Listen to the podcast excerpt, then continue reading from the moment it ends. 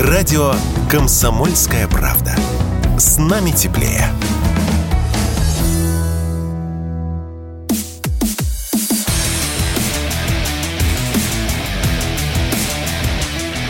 Программа с непримиримой позицией. Утренний Мардан. И снова здравствуйте, и снова в эфире радио «Комсомольская правда». Я Сергей Мордан. Я напоминаю, мы вернулись на основной YouTube-канал «Мордан 2.0». Если не подписались, подписывайтесь. Если смотрите трансляцию, тогда нажимайте кнопку «Нравится». Давайте теперь э, поговорим о действительно серьезных вещах. У нас на повестке дня война, если кто-то забыл. Да, теперь я все время буду называть это войной. Мне кажется, теперь уже уж точно можно. Поговорим об этом с человеком, который про войну очень хорошо понимает. Владислав Лобаев с нами на связи, основатель, главный конструктор компании Лобаев Армс. Владислав, а, здрасте, вы у нас первый раз на эфире, вот, поэтому я кратко вас представлю. А Владислав делает знаменитые снайперские винтовки Лобаев. Вот. Ну и плюс вообще человек, который с первых дней военной кампании активно в этом процессе. Вчера Путин а, проводил совещание, на котором было несколько, а, сделано несколько важных а, заявлений, которые я хотел бы с вами обсудить вроде бы как вещи такие очень общие, очень абстрактные, значит, углубить, э, усилить, э, ускорить и прочее, что он ждет от органов власти всех уровней содержательных, быстрых и эффективных действий. И как предприниматель, ответьте, пожалуйста, вы видите вот эффективные быстрые действия? И второй момент, чтобы вас не перебивать, тоже сразу задам этот вопрос. А, было сказано о том, что к выполнению э, гособоронзаказа нужно активно привлекать малые и средние предприятия. Я не знаю, вот попадаете ли вы в категорию крупных предприятий, но средних совершенно точно. Вот прокомментируйте, пожалуйста, слова Верховного. Да, здравствуйте всем. Э, позитивные изменения я, безусловно, вижу.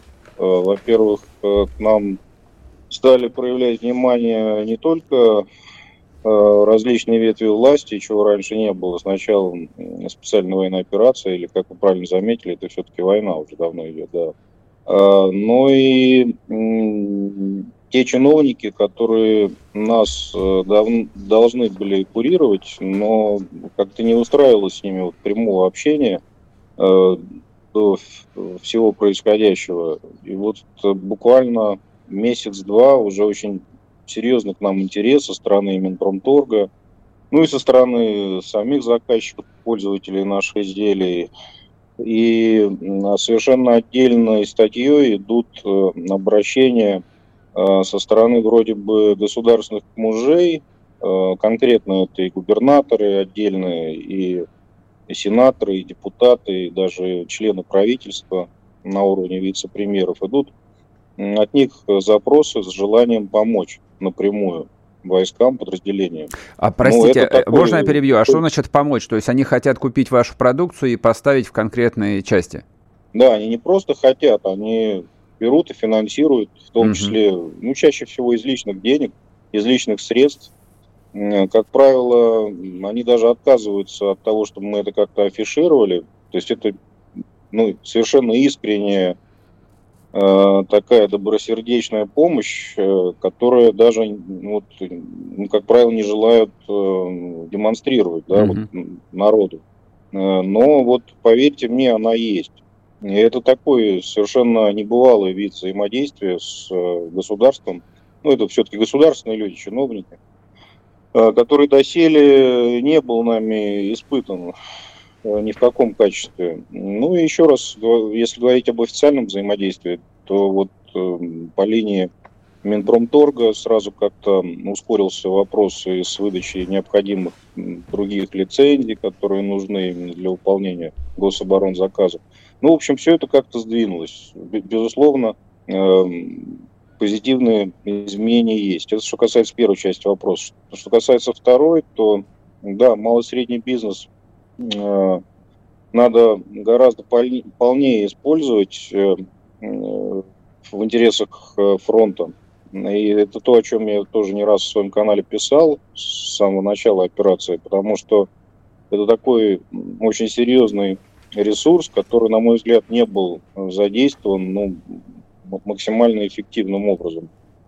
И э, если брать, например, оборонно-промышленный комплекс США, то там э, ну, более половины э, всех подрядных работ делается именно вот такими предприятиями этого сегмента.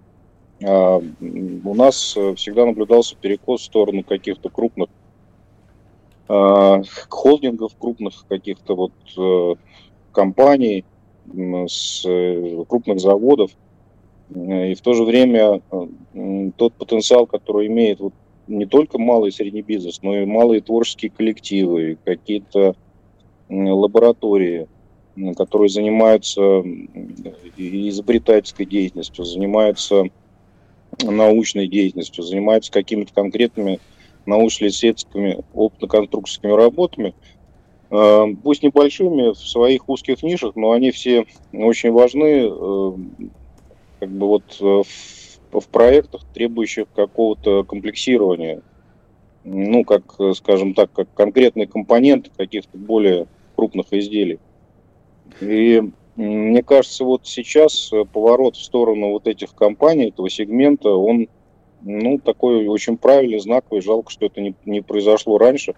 Мы бы смогли лучше подготовиться к этой войне, но хотя бы так хотя хотя бы, так сказать, э, в этот момент, но это, это, это безусловно необходимо, и без этого я не понимаю, как выиграть войну, потому что вопросы тыла – это все-таки основание для победы в, в любой войне, тем более в такой сложной, как вот это.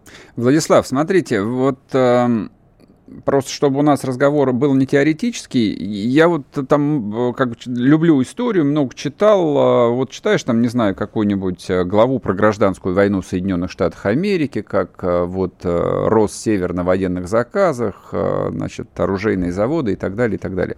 Вот у нас уже 8 месяцев идет масштабная военная кампания, скажите, пожалуйста, а у вас есть рост заказов? Вот чтобы мы поняли, насколько растет индустрия. Вот компания Алабаев а, через год станет крупной компанией, производящей специальное стрелковое вооружение или нет? У нас, безусловно, есть рост заказов очень большой. И более того, мы, э, мы, мы расширяемся, чтобы увеличить производительность uh-huh. как минимум в два раза, а потом и в три раза.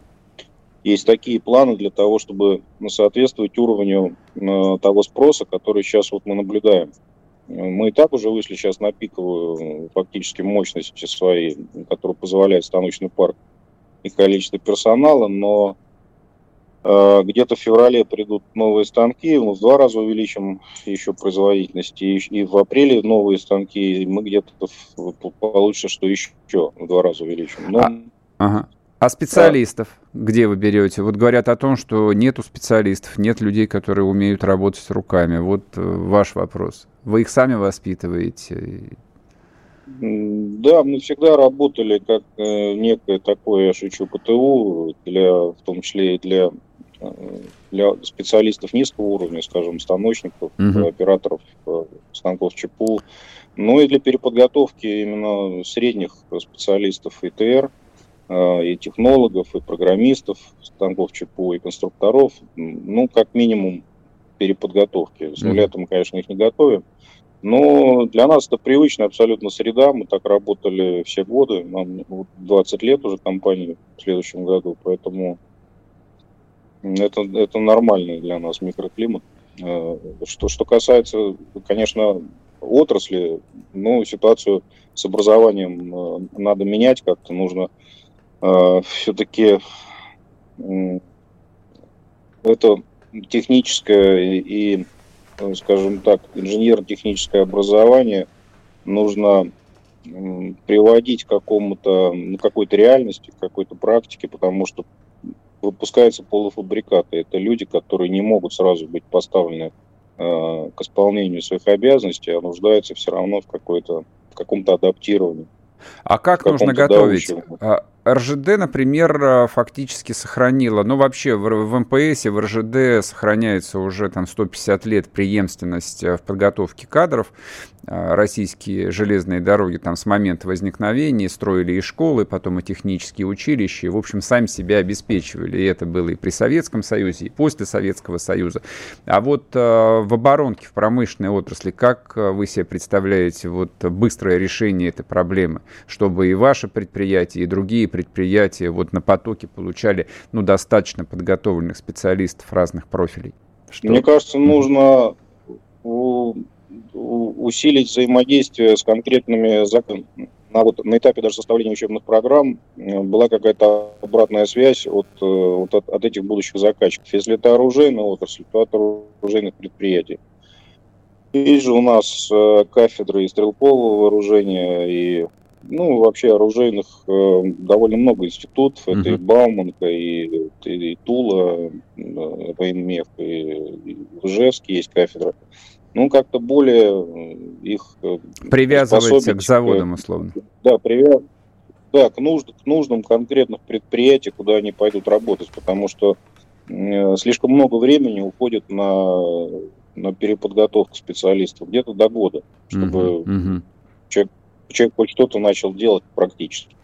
Владислав, сейчас мы уйдем на одну минуту на перерыв на новости. Вернемся, тогда продолжим. Владислав Лобаев с нами на связи, основатель, главный конструктор компании Лобаев Арм, знаменитые снайперские винтовки Лобаева. Вы слушаете радио «Комсомольская правда». Здесь самая точная и оперативная информация о спецоперации на Украине. Репортажи наших журналистов из зоны боевых действий. На Южном фронте и ушами, и по радиоперехватам польская речь преимущественно. Много там поляков. Вот, видно, опять решили с Россией повоевать. Английская речь. Но я говорил об этом с одним из командиров э, бригады морпехов. Есть те, кто приезжает как бы на сафари пострелять. Артиллерия российская, по большому счету, все равно, кто там какой инструктор и кто кого поддерживает. Никаких фейков, только проверенная информация.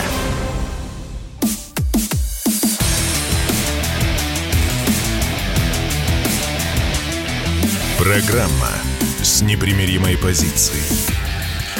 Утренний Мардан. И снова здравствуйте, и снова в эфире радио «Комсомольская правда». Я Сергей Мордан, Владислав Лобаев. С нами в эфире основатель, главный конструктор компании «Лобаев Армс», Телеграм, канал Лобаев. Подписывайтесь, кстати. У Владислава хватает времени на то, чтобы, в общем, еще думать и писать по поводу, так сказать, э, вещей, выходящих за рамки его основной профессиональной деятельности. А, Владислав, вопрос у меня вот какой. Вы как человек, который, ну, так сказать, непосредственно занимаетесь вооружением и хорошо в этой теме разбираетесь, как оцениваете вот то, чем сейчас обладает ВСУ, уровень их оснащения?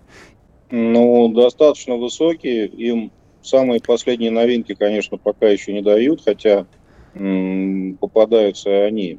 Но если говорить э, вот из моей области, да, стрелкового оружия, то там вообще сборная солянка со всех э, стран мира.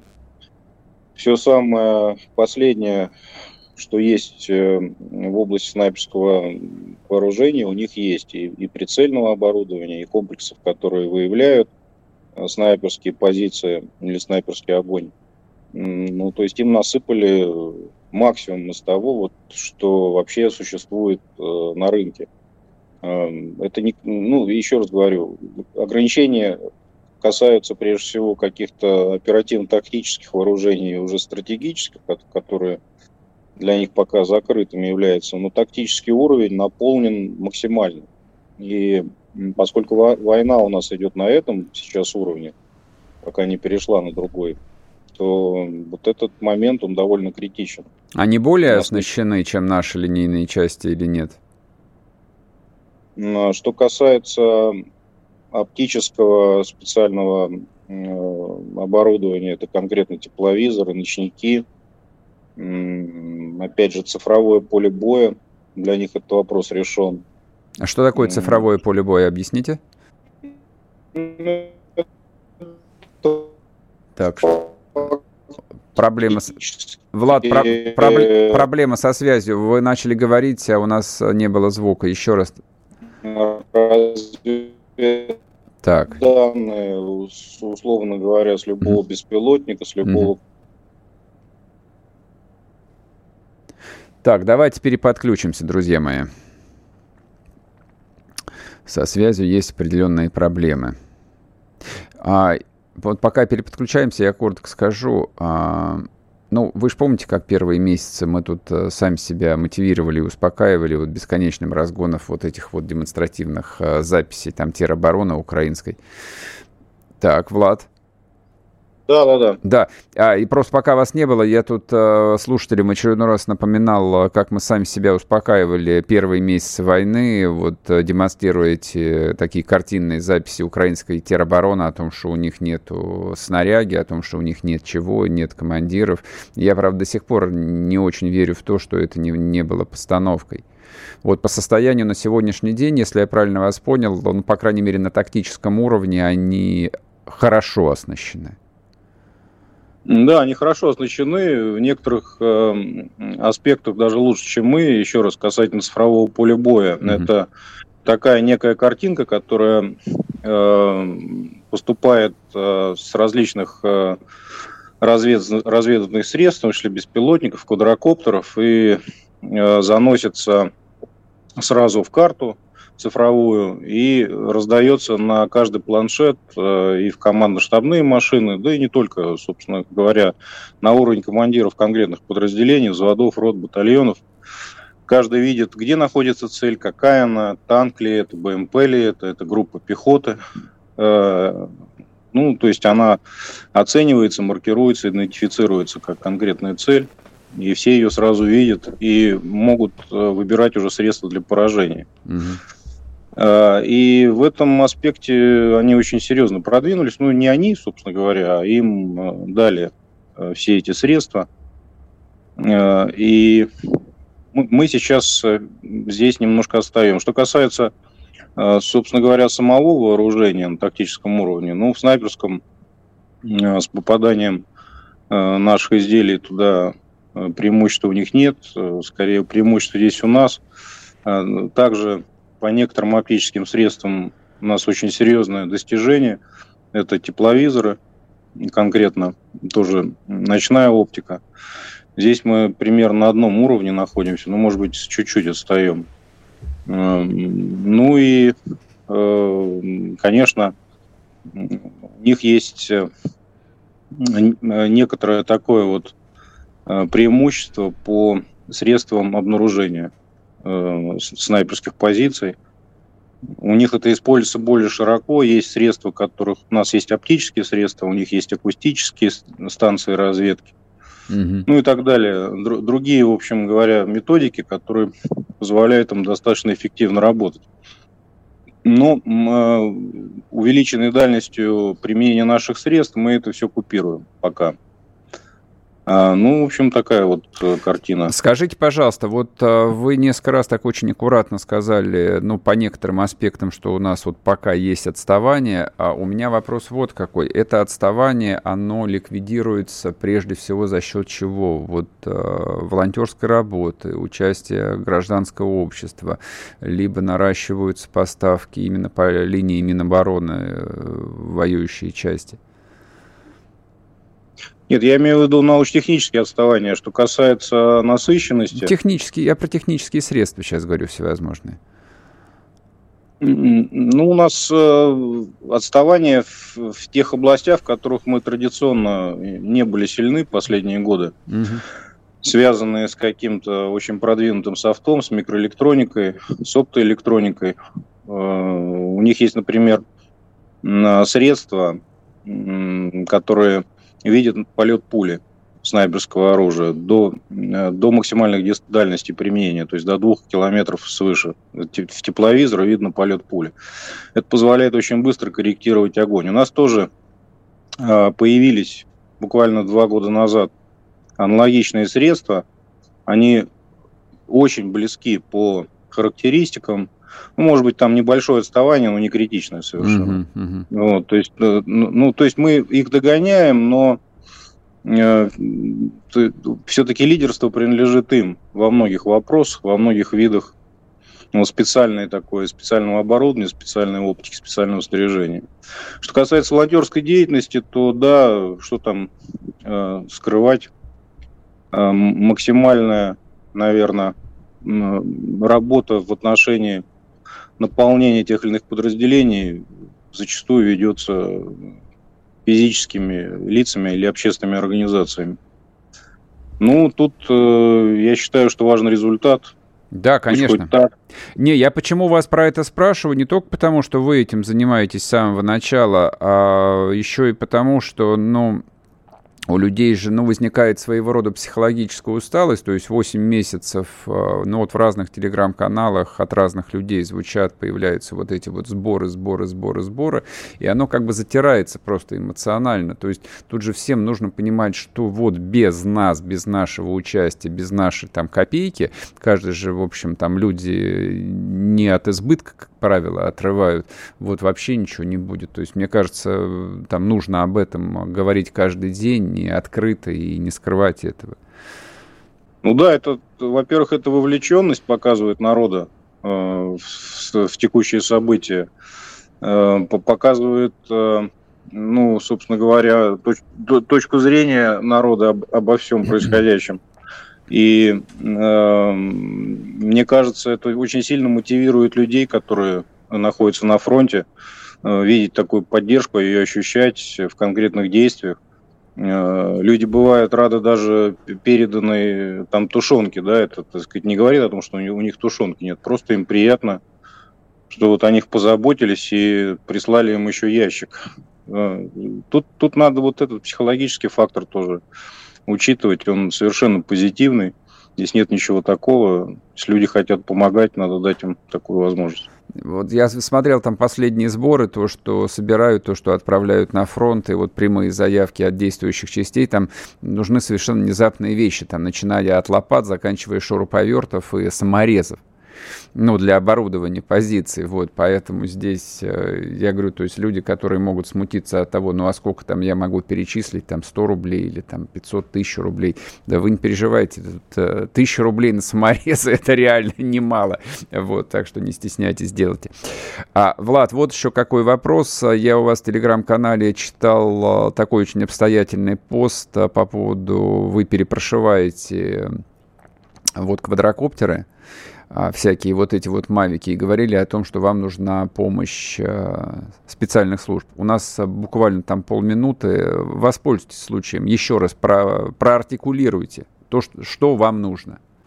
Ну, у нас действительно существует опасность э, терактов, и были попытки, которые были, к счастью, купированы специальными службами. И та деятельность, которую мы ведем, она настолько эффективна, что укры очень сильно обижаются и, так сказать, в этом направлении будут продолжать стараться. Поэтому mm-hmm. нам нужна помощь организаций, э, э, военизированных организаций именно в плане вооруженной охраны и в плане проверки этих э, поступающих дронов на перепрошивку на предмет э, закладки взрывчатых веществ в том числе. Понял, ну, это понял. постоянный пост. Спасибо, спасибо большое. Товарищи офицеры, помогите, пожалуйста, компании Лобаева. Владислав Лобаев был с нами, основатель, конструктор компании Лобаев Армс. Программа с непримиримой позицией. Утренний Мардан.